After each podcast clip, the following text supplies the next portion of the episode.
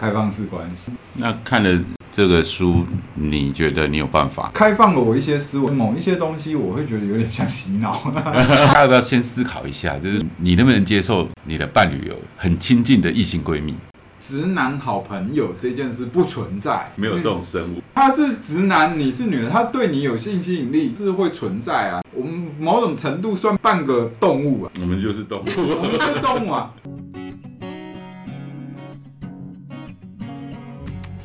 欢迎收听居安思维，我是威菲，这里是衡山机构推广衡山文化所制作的节目。节目中我们将分享日常生活、行善服务。灵学与心理学观点的跨界讨论，欢迎喜欢我们的听众与我们一起共同丰富这个频道吧。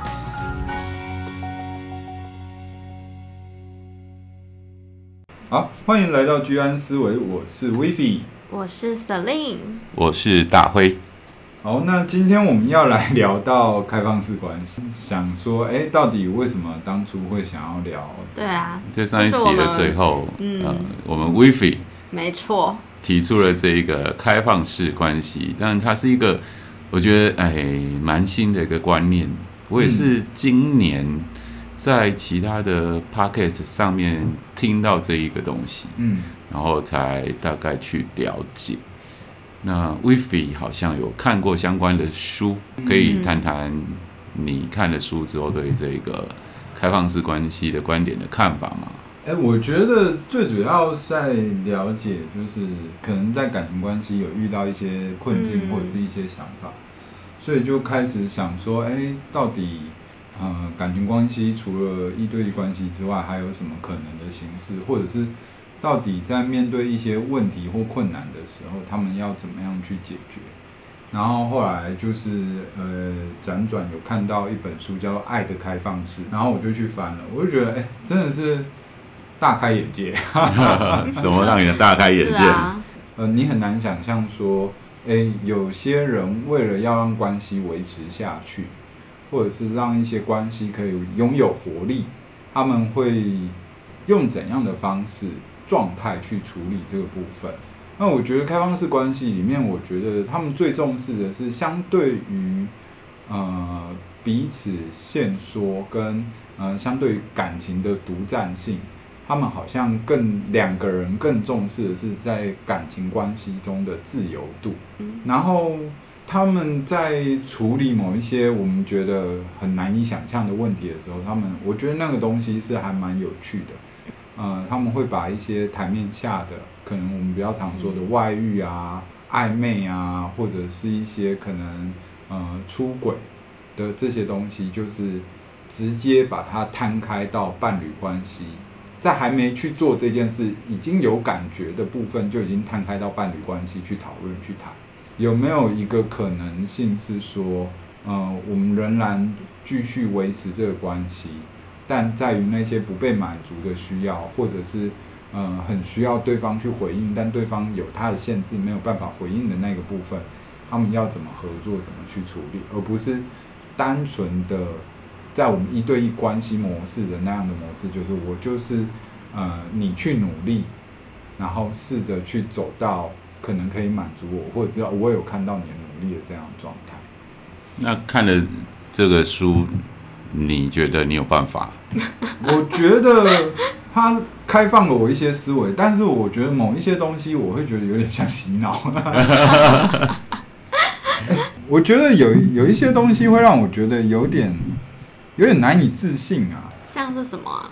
他们在提出一个叫做，就是你看到你的伴侣真的跟另外一个他相处起来很开心的另外一个对象的时候，你会真心的为他感觉到开心。嗯，然后或者是说，他们会有一个叫共融的概念，就是诶，当他越往外走，当他越成长的时候，当他下次再回来跟你讨论的时候，你会有一种诶，觉得。他也成长，然后为他尝试的冒险感到开心。嗯，我觉得有一种原本是伴侣关系，但好像有一种变成对方爸爸这种看着对方，哦，就是诶去经历，然后去体验爱情，去享受，去经验，然后慢慢回来跟你说的那种感觉。我觉得那个位置比起好像伴侣，更像是一个可能父亲或者是一些另外其他那种关系角色的那种感觉。嗯嗯但是呃，我觉得某些程度就是在在一些比较困难的一些情绪，像是哎，你会不会被舍弃，或者是会不会被遗弃，或者是会不会被取代，会是他们会很需要去面对，或者是很需要去处理的。嗯哦。然后我觉得有一些东西，我觉得有点像洗脑的东西，就是反复的催眠，就是、嗯，你可以，这 个你可以这样吗？不是不是，有有时候会有这种感觉，就是哎，不要让那个嫉妒心或者是占有欲完全的绑架你，然后试着用静坐去静观那些占有欲，或者是啊、呃，试着去在这个关系想象的是啊。呃除了他让我感觉到恐惧跟害怕以外，有什么东西是我可以在这之中得到成长的？嗯，然后他们就会把那个关系的状态锚定在冒险、成长、挑战。你是说你看了这本书吗？嗯，因为我觉得它好像也不能够用来就是概括，就是整个开放式关系的方式跟形式。它没有办法概括整个开放式跟关系的形式，嗯、但。某种程度，我觉得是非常具有实验精神的，嗯一个开拓关系可能性，或者是开拓呃各种关系的想象的一个一个嗯，算是呃一个研究性的资料吧。嗯，对，我觉得他们后来谈到的是说，他们有一个概念，我觉得也很妙。他们就是说，你要创造。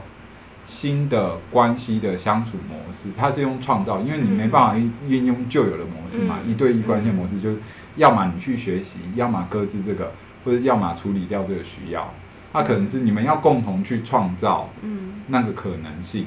嗯，开放是一种嘛，或者是呃某种程度的共同多人忠诚，或者是他他们就类似走一步算一步的这样，有点嗯冒险旅程，或者是。走一步算一步的，嗯、啊，越走越走越走，某种程度远了之后，回头再来看原本的那一些战友或嫉妒的那个关卡，可能就会变得比较淡一些，也比较能享受到后面那个比较自由的部分。嗯、其实我觉得我是我是欣赏这个冒险的精神的，嗯、因为我觉得它也不是只有限于在开放式关系里面，我觉得它也是可以。运用或是应用在一对一的关系里面的，嗯，就是如果在关系经营的层次里面，也许是用这样子比较带着好奇或者开放或是冒险的方式去探索，或者是经营彼此在关系里面的想法跟需求，那其实是更能够去比较自由的在关系里面去坦诚啊。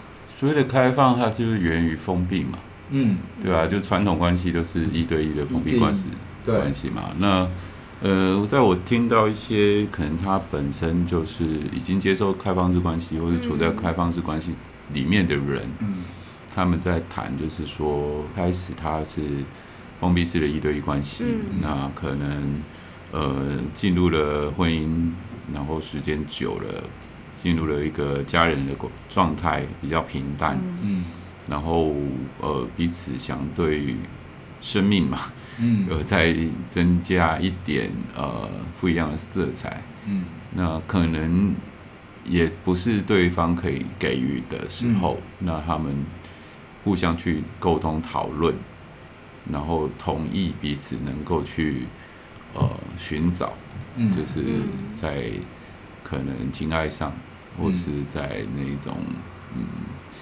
关系上面的一些发展啊，就是允许对方。嗯、那这个部分，我真的是觉得，诶、欸，分享伴侣这件事情 是一件真的让我觉得很了不起的事情。我是完全没有办法做到啦。嗯，对。那有一些他可能就又不一样了，就是说，开放式关系有很多种类型，就他们所说的有我刚刚所说的，原本是一对一，然后允许对方自己再去。呃，追求追求，对，嗯，那有一些他是他不是夫妻，但是他可以有很多很多伴侣，嗯，那这些伴侣大家也都知情同意，啊、对，就知道是开放式的关系，嗯、然后大家也接受这件事情，嗯，对，所以他并不是说一定有一个主要伴侣，嗯，有一些可能他就是没有所谓的谁才是主要伴侣，嗯，就是说他是可以呃平行或者是对等的，对对等的。切开来处理的关系。对啊，这真的是一个完全呃新的世界，也不是我能够踏足的世界啊。我觉得我还是真的在这个感情上还是占有派的，独占派的。我也是呢，独占派的。应该说，我觉得，嗯，就还是回到对自己的认识吧。嗯、就是我就是知道，我就是一个占有欲蛮强的人啊。嗯、对，所以对我来说，不管是在情感情感上，哎、欸，也许我我光想到，哎、欸，可能我要能够，我会去看到，或者是去经验到，哎、欸，好像我的伴侣也会跟另一个人分享，或是他们。其实也可以很亲密的有些情感性的交流，嗯、我觉得我就无法接受了。嗯，对，那包括性的部分，我就觉得我真的也完全没有办法接受。对，所以我会觉得那也没有说一个好坏对错之分，那就是每一个人的界限不一样啊。嗯、我觉得在开放式关系的那本书里面也蛮前面就讲到，就是说，哎、嗯，你不要单纯的看了这本书就。想要去尝试开放式关系，因为有些人不适合。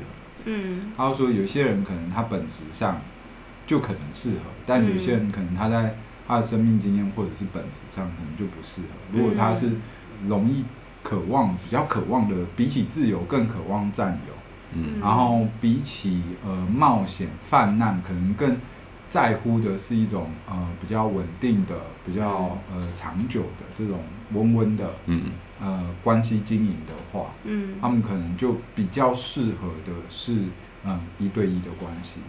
对他，他前面其实就有蛮多的类似测验啊，嗯、我们说的心理测验，嗯，他就有一些选项可以让让你去勾勾看，嗯、然后等你勾完之后，你大概就知道你大概适合或不适合。嗯，那我觉得不适合也不用勉强，对啊，对啊，你勉强自己那就、嗯、就是一个。奇怪的事情，本身就是一个奇怪的事情。但我觉得他他这个内容上有在处理，企图在处理一件事情，我觉得是好的。是说他在处理诚实这件事。嗯，就是当你们伴侣之间有一些需求不满足的状态，你们是诚实的、公开的去讨论，甚至是去为彼此想方法去处理这个困难。还是你们是遮蔽去不去看见不去听，或者是不去想，嗯、所以他跟外遇跟出轨，大家很很容易想象说哦，开放式关系就是乱搞啊，就是外遇啊，都是出轨啊。其实他那个又不太一样，嗯，因为他是先坦诚再去实践嘛，嗯嗯，所以他前面会有一段很长的时间，嗯、并不是我出轨之后再来处理这个东西要开放的问题，嗯。嗯嗯、而是。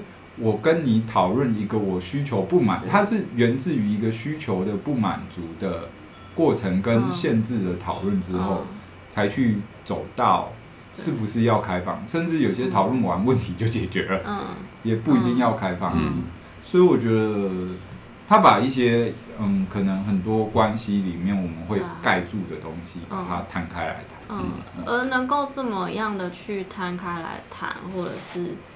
呃，诚实的在关系里面谈，首先也是你先对自己诚实啦，嗯，就是诚实的面对，也许是自己的需求，嗯，未被满足，嗯、或者是呃，诚实的面对，也许自己就是有一些欲望，能够愿意相信，是有一种信任或者相信，嗯、然后也在这段关系里面能够让他去坦诚的去谈吧，嗯。其实很多问题都是卡在就是关系里面的框架，嗯，就有时候关关系被、嗯、呃你的你的角色被定义的太僵化了，嗯。嗯，对，就变成说呃很多人的关系就很难去做沟通，嗯，然后啊、呃、在这种很难沟通的状况之下，就衍生出就是。像刚刚谈到的，呃，出轨这种情形，嗯，对，所以出轨不一定是肉体出轨，还有心理上的出轨，精神精神上的出轨嘛，对。开放关系，开放式的关系，它不见得就是性关系，它可能也有在心理上面的，对精神上的一个情，可能其他人可以提供给你的情绪价值，在你的另外一半身上，他就没有办法给你。对，那这一这一种关系，呃，是不是在沟通之后，呃，对方他也嗯很了解自己没有办法提供你这一块，嗯，然后同意你。可以去呃，在别人的身上满足你在情绪价值上面的需求，嗯，但是这个东西都不是单向，都是双向的。对，当对方同意你这样的时候，你也要有那一个呃做好心理的建设，你也能够同意对方去满足他有需求的其他部分。嗯嗯，对。那我觉得开放式关系可以是有限制的。嗯，就是你们两个怎么去谈，是啊，那样子的，有有的是，呃，想象就是哇，开放就完完全无限的开放，对，就是我要呃怎么样就怎么样，对。其实刚刚我们在讨论还没开始录之前，也有聊过嘛，嗯，就是说，如果说你今天你的伴侣，呃，你跟他是开放式关系，然后你的伴侣跟你聊，他跟另外一个一个伴侣他。呃，相处的约会的细节，或者是分享给你，然后你你能不能接受？那我们威飞刚刚讲到，呃，有一点就是说，呃，我们还是有我们讲好的规则，嗯，对，就是呃，我我可以不去听你来分享这些细节，但是我允许你去，嗯，呃，你去呃跟其他的伴侣，有其他对有有其他的互动，但是你们这些可能都要先讲好，不然。呃，你你的那个承受度 还没有办法接受这么多，然后对方以为你真的呃开放到很完全开放的状况之下，你真的会受不了。嗯，对，因为我觉得那个讨论的过程就是在把彼此的界限讨论清楚吧。可是我觉得有些时候要能够去沟通，有个部分当然是回到。你怎么看待自己的需求啊？嗯，呃，你你能不能接纳自己？也许其实就是有这一些感觉，这些欲望。嗯，呃，那当你要跟你的伴侣去说的时候。哦、嗯，我不知道，我觉得有时候可能会在关系里面会感觉这一些是难说的。嗯，我觉得是因为好像有些时候，也许我们自己本身就不太能够接受自己原来有这样的需求。嗯，而这些需求说出来，可能是会感觉到羞愧的。嗯嗯，而当你感觉到羞愧，也许也许你就没有办法相信，哎，其实也许对方也许是能够接纳或是接受你把它表达出来的。嗯对啊，所以我觉得不论是什么样子的关系形式，或是回到沟通，或者是去讨论界限这件事情，还是回到自己有没有办法先接受或是接纳自己。因为我觉得，哎，大家要不要先思考一下，就是说，哎、嗯，你能不能接受你的伴侣有这种很亲近的异性闺蜜？很亲近的异性，我是完全不行哎。嗯，对啊，因为，呃。毕竟他就是异性，嗯，然后他们是好朋友，嗯，可是关系都是流动的嘛，嗯，对，他们会不会有一天就，呃，不小心就就越界了？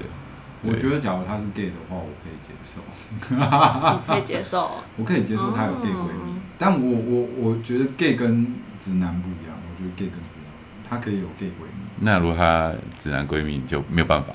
直男哪有什么闺蜜啊？你别骗我，直男那哪叫闺蜜啊？那就是一个暧昧对象。嗯，gay gay 就真的是闺蜜啊。嗯、gay gay 的那个东西就是，对我觉得 gay 就是她的闺蜜，我觉得我可以接受这个东西。嗯哼，哦，那我没办法接受啊。那异性闺蜜。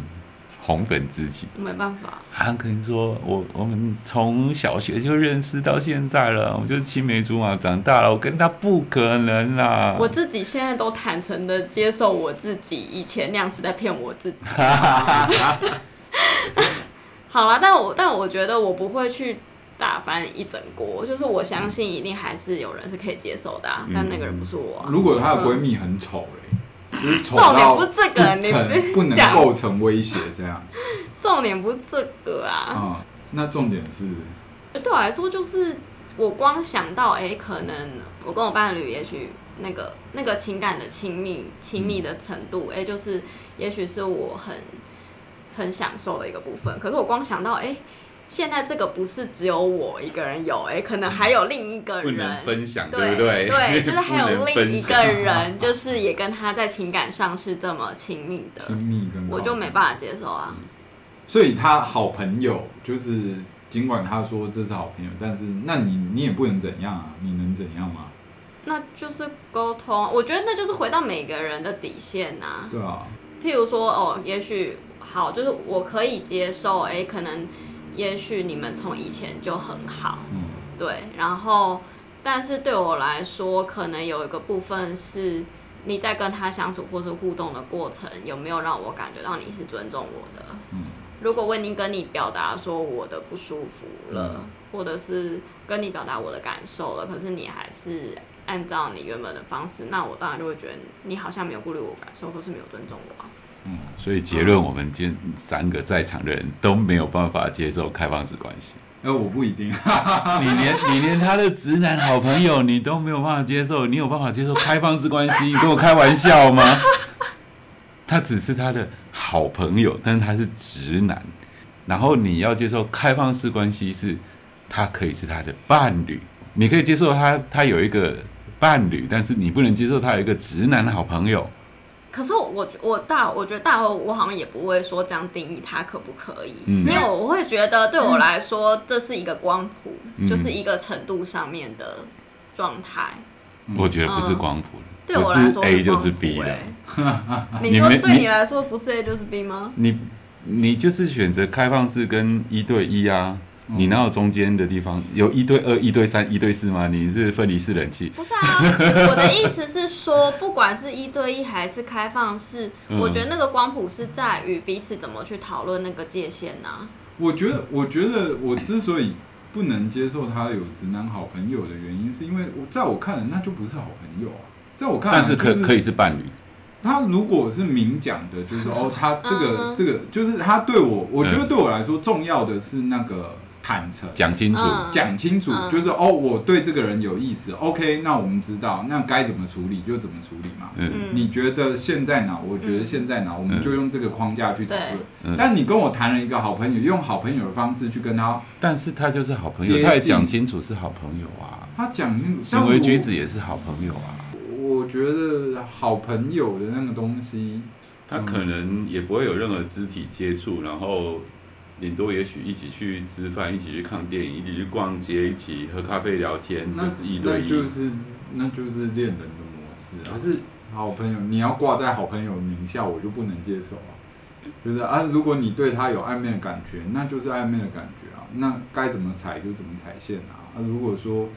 如果 gay 闺蜜，我可以相信他们就是好朋友，嗯，他们没有性吸引力，没有那个东西。嗯、你要挂一个好朋友名，我也相信啊。你们去看电影，我就觉得他就是 gay。你要，那你可以接受他们有情感上面的融合亲密吗？因为你刚刚提到的是说没有性吸引力，没有，所以你可以接受。可是假使他们是情感层面上面很亲密的呢？对啊，我觉得他某种程度需要跟我坦诚一些东西啊。就是我觉得开放式关系，就是你自己已经感觉到不对劲了，那你就要说啊，不然就是就是把它放在底层去让它搅动嘛。嗯、那搅成怎样，最后怎样，不能总是最后才告诉我说，哦，我原本以为我们是好朋友，后来我们出轨了这样子嘛。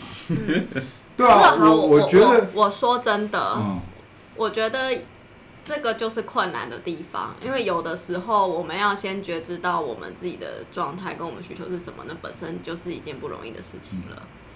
我觉得这可以讨论，嗯，就是直男好朋友这件事不存在，不存在，没有这种生物，没有这种生物。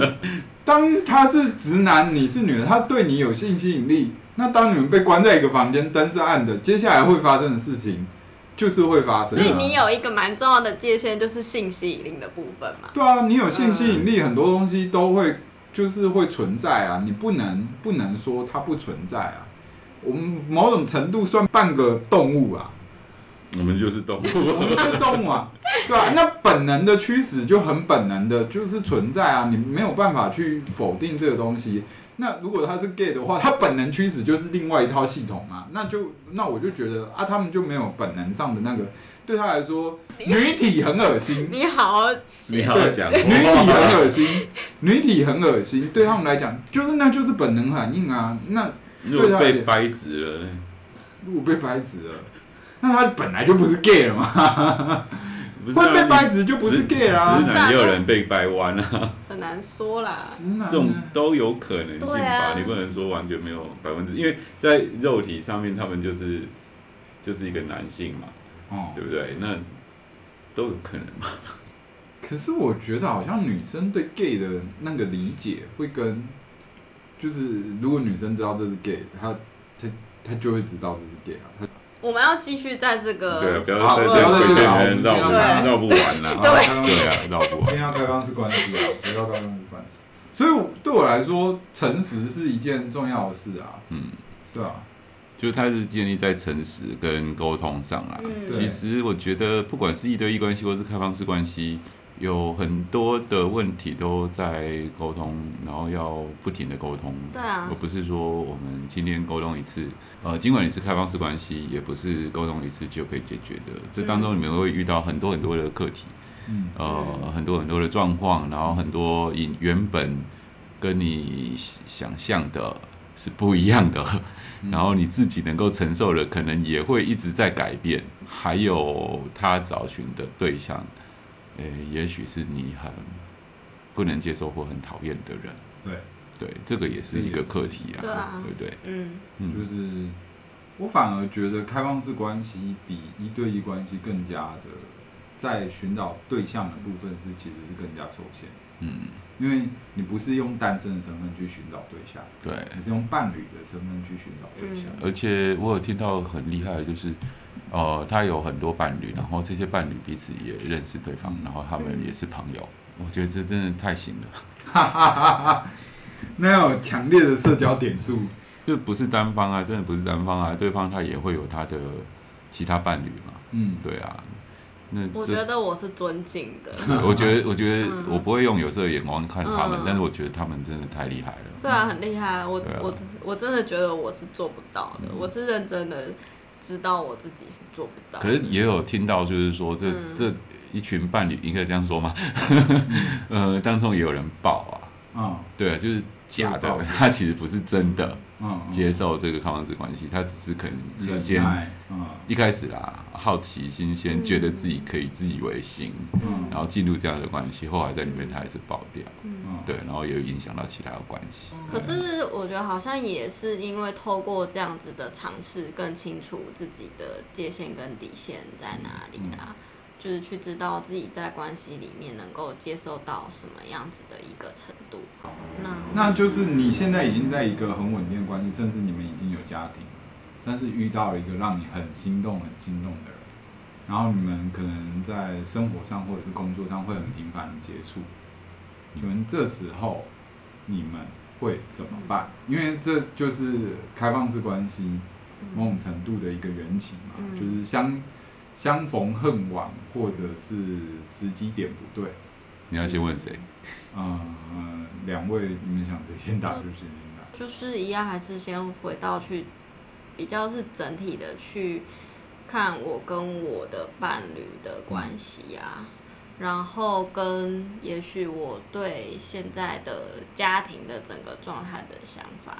嗯，是什么啊？个以我的个性，可能还是会比较倾向回到我现有的关系里面去做讨论，哦，对啊，因为我会觉得我自己会比较倾向会觉得，哦，或许可能是我们之间的关系里面出现了什么，也许是我们都没彼此都没有注意到的，嗯嗯，所以我会比较倾向先回到这个部分去沟通跟讨论啊，因为我会觉得。会有那个心动，也许是我个人内在的某部分的感觉被唤起嘛。嗯，那所以我可能就会会回回过头来去去面对我自己内在那个被唤起的感觉。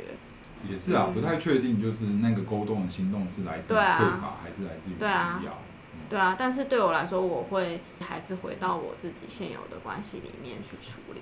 嗯嗯，那大辉，我觉得这两个就是风险跟遗憾的天平。呃，你你今天这个心动的对象，嗯，他能跟你，呃，就是走到多远？嗯，这是一个你没有办法去掌握的东西嘛，嗯，对不对？然后遗憾的话，就是可能你没有去尝试，你也不会知道，嗯，对，这个心动的对象到底是不是真正你的生命当中你很需要的人，对吧？但是你有家庭，那就必须要去处理。心动或家庭其中之一，那不一定是要处理哪一个，而是在那个当下的状况之下，你要去自己去做决定。那你如果说我要去又有家庭，然后又能够奔赴向我的心动的对象，诶，我觉得对两边都不公平。但是如果两边都能接受，两边都能接受，我觉得我不能接受啊。哦，所以主要还是源自于你自己的价值观有一个部分。对啊，然后还有我觉得这样子也太麻烦又太累，直男思维，就的一边就好啊，对啊。我有时候也会有那种太麻烦的那种想法。对啊，就是你，我真的觉得开放式关系真的好累又好麻烦哦。开放式关系，你要呃先顾好原有的伴侣，然后还要再去，我觉得一个伴侣就已经很累了。然后你要先顾好原有伴侣，然后再去结交新的伴侣，然后也要顾好新的伴侣。嗯，一个伴侣当中，他一个心情不好，你要安抚他。那两个都一起心情不好，竞争也不一定是竞争，可能是他们各自的工作或生活上面有心情不好，你也都要。用伴侣的角色，极力的去安抚他，嗯，不累吗？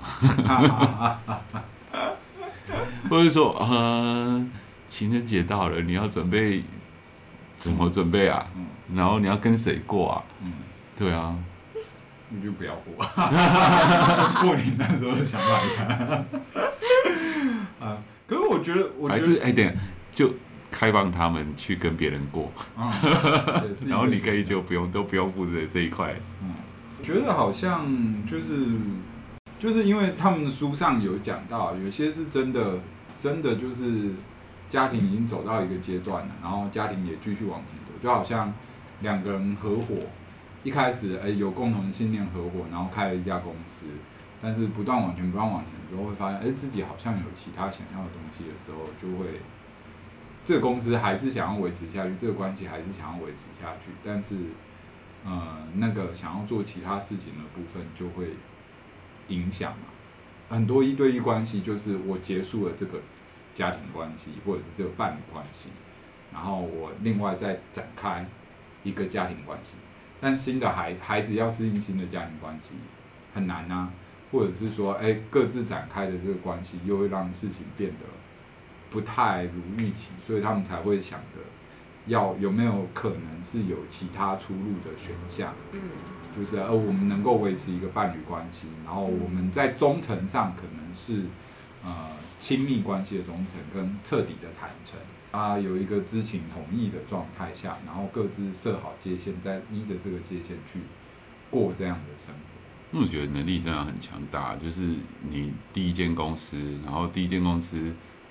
呃，虽然经营了一段时间是稳定的，嗯、然后你开了第二间公司，嗯、然后你要分心在第二间公司，嗯、可能有第三间公司，嗯、那 这个这么多，因为你的精力跟时间都是有限的嘛，嗯、对啊，然后你要能够兼顾，嗯，真的是不简单了，嗯，对。他可能不是开第一间、第二间公司，是他可能是去。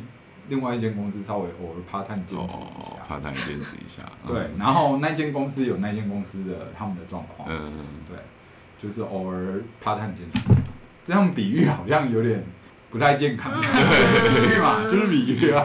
啊，那你刚刚问我的问题，我现在问你如果说遇到更心动的人嘛，对，我可能在遇到更心动的人之前，我不会进入婚姻，我真的是这样子学的，就是哦，我觉得。选择就是我可能会要么，就是一直拖，一直拖，一直拖，最后没有结婚。要么就是哎，我找到一个我觉得可以走一辈子的，继续走。嗯，那我觉得，我觉得如果找到这个人的话，我应该就我会让我的关系进入到一种就是半封闭状态。半封闭状态，就隔绝那个雷达，把雷达砸掉。我觉得，我觉得就是可能这辈子我会全部毫无保留坦诚的对象就只有这一个。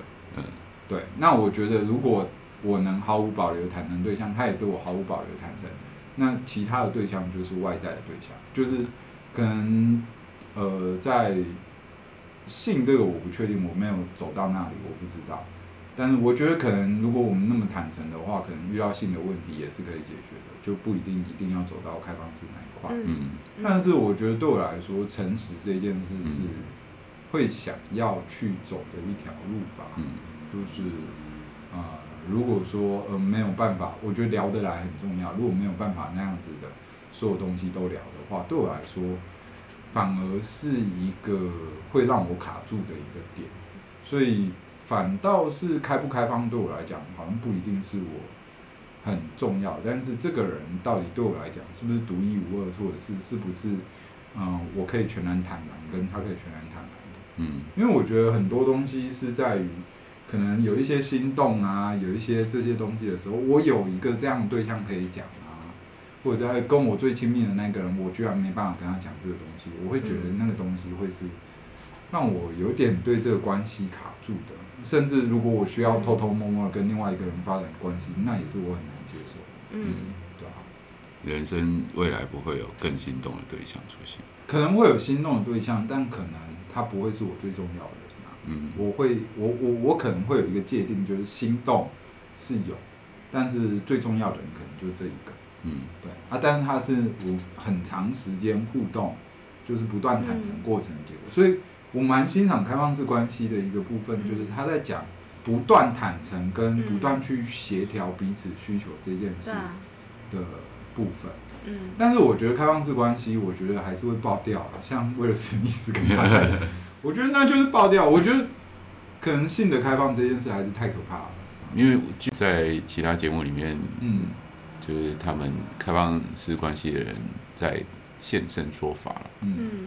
哦，目前他们维持开放式关系的时间都没有很长，我觉得很难啊。对啊，就是那可能有半年，然后就没有办法去维持。嗯、对，那也有听说是有人从开放式关系进入开放式的婚姻。嗯嗯，我那就真的是要能接受这个模式，彼此都很能接受这个模式。还有一种是开放式关系一段时间之后就。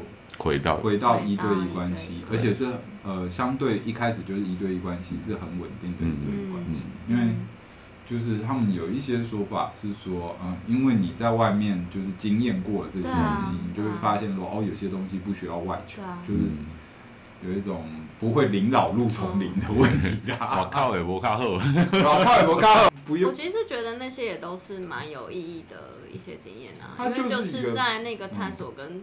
跟不断去闯的过程、嗯、冒险的过程里面，你去越来越清楚你能接受的范围是什么，跟你也在那个过程里面去学习到怎么跟另一个人沟通。对，而且他会有一种伙伴跟战友情谊啊，嗯、还有就是他们是共同成长这件事，对关系这件事的界限，嗯，或者是因为他们开放式关系感情的部分很容易，就是一定要处理到。设界限，嗯，跟讨论情绪跟安抚情绪，嗯、就是你如果。没有这个，嗯、还有对自己的情绪的觉察，如果你没有这个能力的话，嗯，基本上你是不可能进去的，嗯、甚至进去了你也活不下来啊，真的、嗯，就是丛林都市你就被克掉，嗯，对啊，其实我觉得这个回到一对一的关系里面如何去经营，我都还觉得蛮受用。我觉得可能可以发展。一对一关系的一些对于这些议题的讨论的沟通过程，可能他们不一定要进到开放式关系，但是他们可能可以有更深的针对这一部分的探索。嗯，其实呃，我觉得就有伴侣的人，你可能也可以对跟对方聊这个议题。嗯，对，但但是就是哎，要先讲好，我没有特别 什么样子的意思，只是有听到人家在讲这东西，对就刚刚一起听这个 podcast 好了。不是由你说嘛？你说太敏感了，对，这政治不正确性太高。突然提出来，对方就噔，你怎么干嘛？你想干嘛？已经开始踩线了，光谈这个就很踩线的呀。嗯，但是我觉得，如果说今天呃刚好听到这个节目，然后你们一起听，然后在听完节目之后，两个人聊一下对于这个议题的看法，呃，我觉得也是蛮有增进两个人关系的。嗯，对啊，有一些讨论啊，对啊，不然就比较会呃有些东西就变成。不能谈的嘛，跟中国大陆的关系一样，好像变成一个秘密，对，或者是被盖在下面底层，暗潮流汹涌的那个状态。那两位就是独占派嘛，嗯，就我超超会吃醋的，没办法，光吃醋这件事情的。对啊，那我可以完完完全全接纳我们会吃醋的这件事情。对，我也完完全全接纳我可以吃醋，我会吃醋这件事情。然后光我，我就想，嗯，我一个人在家，然后这个时候，我的伴侣跟另外一位伴侣，然后他们一起去出游、逛街、看电影等等，反正做什么任何事情，嗯，因为他们也是伴侣，嗯，哦，真的是整个会疯掉哎。没有办法，嗯、完全没有办法。嗯，对啊，如果要对方跟我提出要进入开放式关系的话，那我就再见拜拜。